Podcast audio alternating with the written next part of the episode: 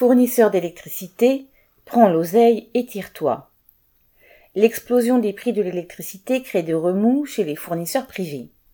Avec l'ouverture du marché de l'électricité à la concurrence, une trentaine de sociétés privées s'étaient précipitées sur ce marché pour attirer des clients avec des tarifs plus bas.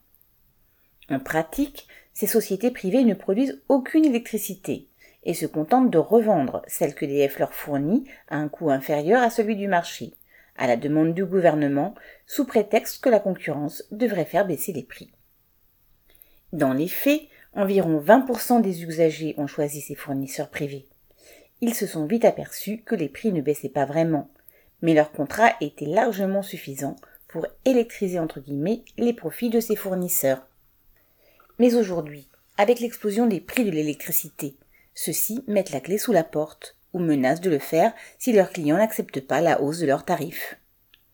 Après ces discounts, Leclerc Energy, Iberdrola, Hydroption, Bulb Energy ou encore Barry Energy, c'est maintenant au tour de Mint Energy d'annoncer un doublement de ses tarifs au 1er octobre 2022. Sans aucune gêne, certains opérateurs comme Iberdrola conseillent même aux usagers, de retourner chez EDF.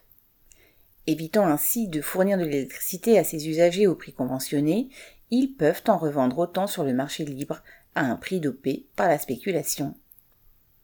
Rien n'arrête de tel margoulin, fidèle à la règle valable dans le domaine de l'énergie comme dans bien d'autres, les profits au privé quand tout va bien, et les pertes au public par gros temps. Cédric Duval.